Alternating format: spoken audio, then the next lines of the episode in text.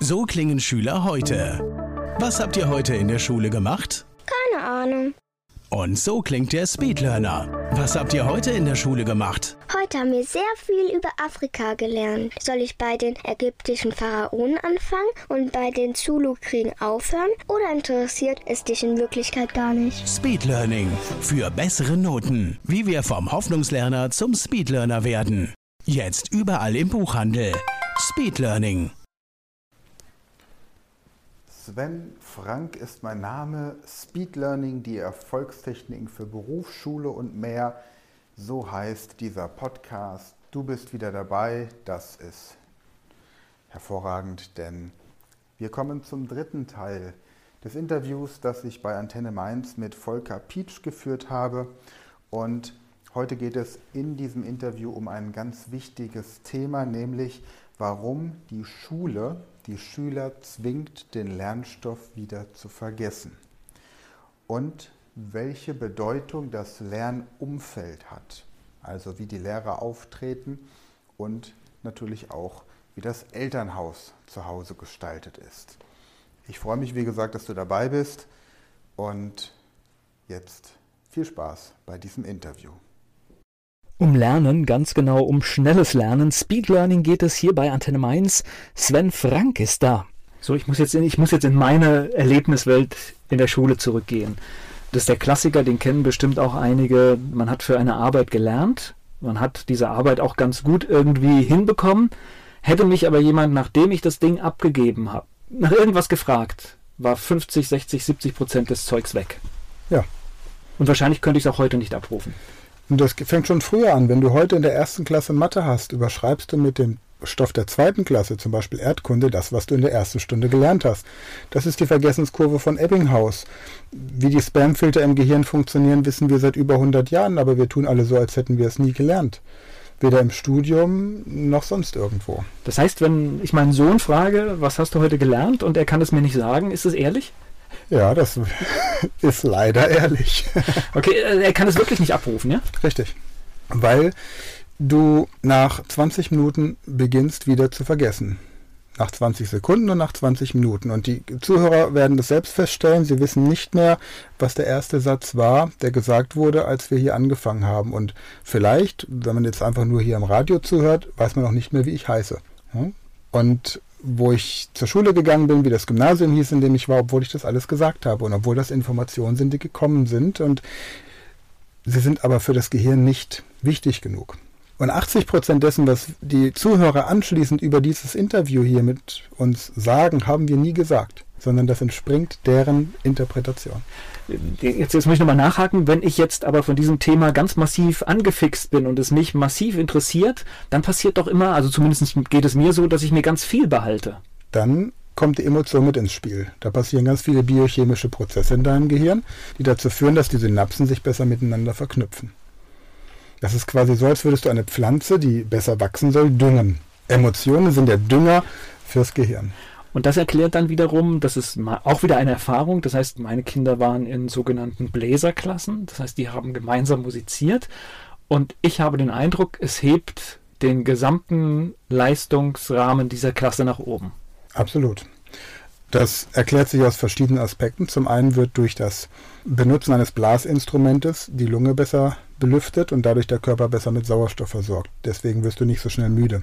Zum anderen hast du ein gemeinsames Projekt und gemeinsam lernt sich sowieso immer leichter.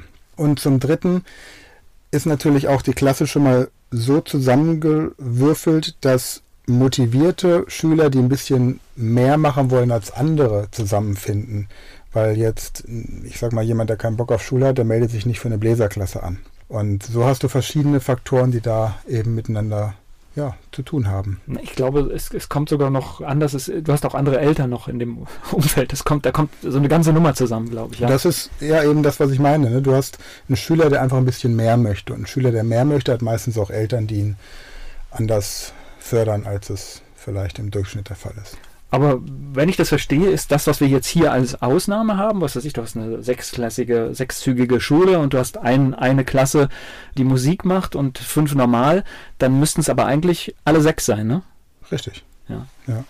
Ich meine, das Prinzip, es gibt ein Elite-Internat Schloss Torgelow. Das ist oben in der Nähe von Güstrow in Mecklenburg-Vorpommern. Die haben zum Beispiel auch Gedächtnistraining fix auf dem Plan, auf dem Unterrichtsplan. Die haben Klassen von maximal zwölf Schülern. Und die machen genau solche Dinge, dass die Kinder zum Beispiel standardmäßig ins Ausland gehen und so weiter. Das ist natürlich jetzt eine, eine Eliteschule, da kostet der Monat 3000 Euro, dass dein Kind da hingehen kann. Das heißt, du hast auch schon mal vom Elternhaus her die Schüler aussortiert. Nur wenn man dieses Prinzip, kleinere Klassen, intensive Betreuung, äh, motivierenden Unterricht, wenn man das auf andere Schulen übertragen könnte, wenn Personalmangel kein Thema wäre, ja, dann äh, könnte man das Bildungssystem in Deutschland durch die Decke schießen. Na gut, wir sind ja schon weiter als deine ja. und meine Schulerfahrung. Also ich meine, ich saß ja, ja, noch in wirklich richtig großen Klassen mit 35, 36 Schülern. Da sind wir ja zum Glück auch schon weg von. Aber natürlich bringt es nichts, wenn du dasselbe machst in Klassen mit 24 Schülern wie vorher mit 36. Also ich habe nicht den Eindruck, dass wenn ich heute eine Schule betrete, dass sich so viel geändert hat. Bloß weil jetzt da ein Smartboard ist statt einer normalen Tafel, bedeutet das nicht, dass es besser ist. Ich habe immer noch die, die Grundschulklassen, in denen auf der einen Seite die Zahlen hängen, auf der anderen Seite die Buchstaben, sodass das kleine Gehirn gar nicht weiß, lernen wir jetzt Mathe oder Lesen und Schreiben. Also ich sehe immer noch diese grauen Blöcke, ich sehe diesen, diesen, diesen lächelnden Asphalt, wenn man in diese Häuser reinkommt und Tatsächlich habe ich das Gefühl, dass seit der Zeit, die vergangen ist, seit wir in der Schule waren, sich die Gebäude nicht verändert haben und das, was sich drinnen abspielt, auch nicht wesentlich. Man digitalisiert mehr. Ja, dadurch verliert man viel Zeit, weil die Lehrer nicht wissen, wie sie Probleme mit der Technik lösen können. Und die Schüler können es meistens besser als die Lehrer mit dieser digitalen Technik umgehen. Aber es fängt schon damit an, dass ich mir angucke, wie sind die Lehrer gekleidet, wenn sie zur Arbeit gehen. Unterscheidet man den Lehrer vom Hausmeister oder von einem, von einem Elternteil, der zu Besuch kommt?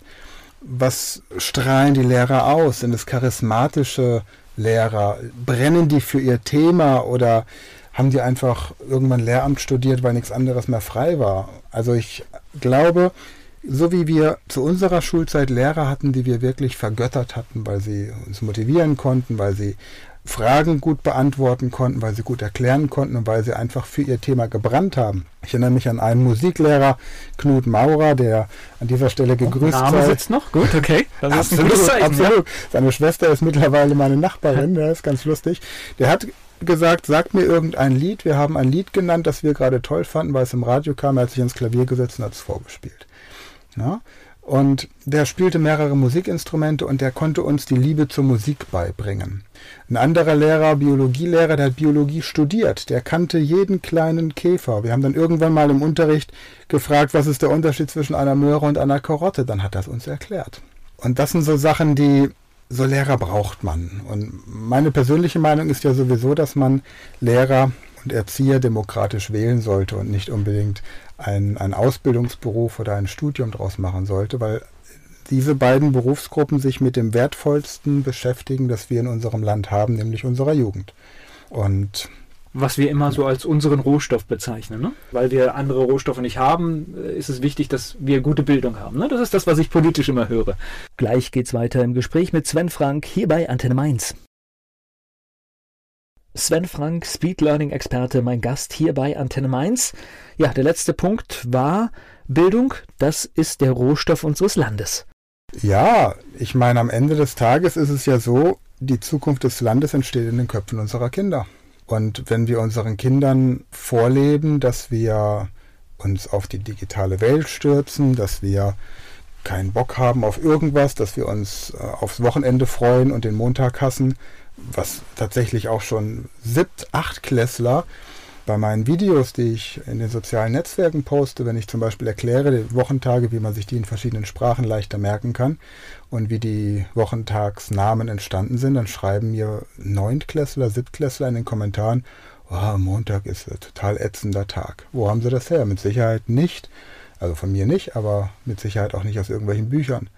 Ich, ich habe vor kurzem einen, einen total blöden Begriff, äh, dass da Leute äh, Bergfest den Mittwoch feiern, weil die Hälfte der Arbeitswoche rum ist.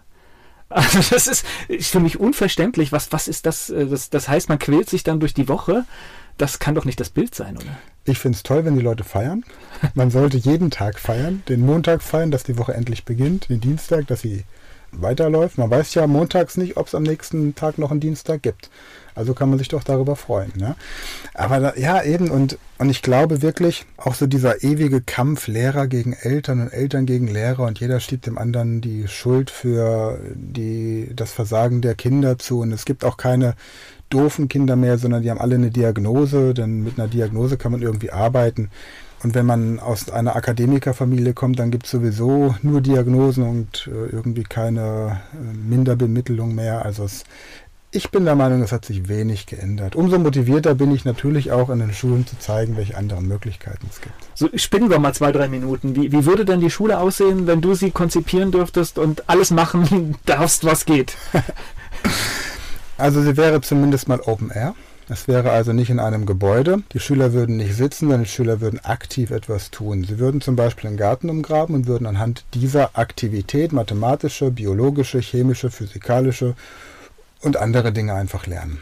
Man würde die Fächer nicht mehr singulär betrachten, sondern so ein bisschen wie es in Finnland jetzt auch gemacht wird. Man würde quasi ein Projekt haben, wie zum Beispiel Garten- und Landschaftsbau und aufgrund dieser Basis erklären, wie die verschiedenen Fächer ineinander greifen. Die Lehrer müssten, hätten, ich glaube, ich wäre ein Fan von Schuluniform, damit man vom Kopf her auch beim Lernen ist, aufgrund seiner Kleidung oder zumindest würde man eine bestimmte Kleiderordnung für die Schule vorschreiben. Die Lehrer wären charismatische Persönlichkeiten, die für ihr Fach brennen und die selbst gute Schüler sind. Das heißt, die sind in der Lage, ihren Schülern zu zeigen, wie man richtig lernt, indem sie zum Beispiel den Schülern das vorleben. Man würde mit gehirngerechten Techniken arbeiten und so den Lernstoff, der reine Wissensvermittlung ist, innerhalb kürzester Zeit abhandeln, um das, was praktisches Handling und Persönlichkeitsentwicklung angeht, besser umzusetzen. Und man hätte eine Woche lang ein Thema, würde in der nächsten Woche das nächste Thema bearbeiten. Sagen wir mal, erste Woche würde man Garten- und Landschaftsbau machen. In der nächsten Woche würde man Straßen- und Bergbau durchgehen. In der dritten Woche wieder Garten- und Landschaftsbau, in der vierten Woche wieder Straßen- und Bergbau und dann käme das nächste Thema. Also wirklich fokussiert eine Woche, so wie es ja Projektwochen gibt, intensiv zu einem Thema. So, spannende Geschichte. Ich bin gespannt, was sich, was sich verändert, wenn wir uns in 20 Jahren nochmal zusammensetzen, ob wir dann immer noch über dieselben Dinge reden. Es geht gleich weiter hier bei Antenne Mainz im Gespräch mit Sven Frank. Das war eine neue Folge der Speed Learning Podcast Show. Hast du gemerkt, wie spannend und hilfreich die Tipps waren? Und möchtest du deine Lernprobleme in den Griff bekommen, um dein Wissen nachhaltig zu festigen? Dann melde dich jetzt für unser kostenloses einstündiges Training vom Nichtskönner zum Superhirn, der Weg zum Lernerfolg in sieben einfachen Schritten an. Klicke jetzt auf den Link in der Podcast-Beschreibung und sichere dir deinen Platz im kostenlosen Training.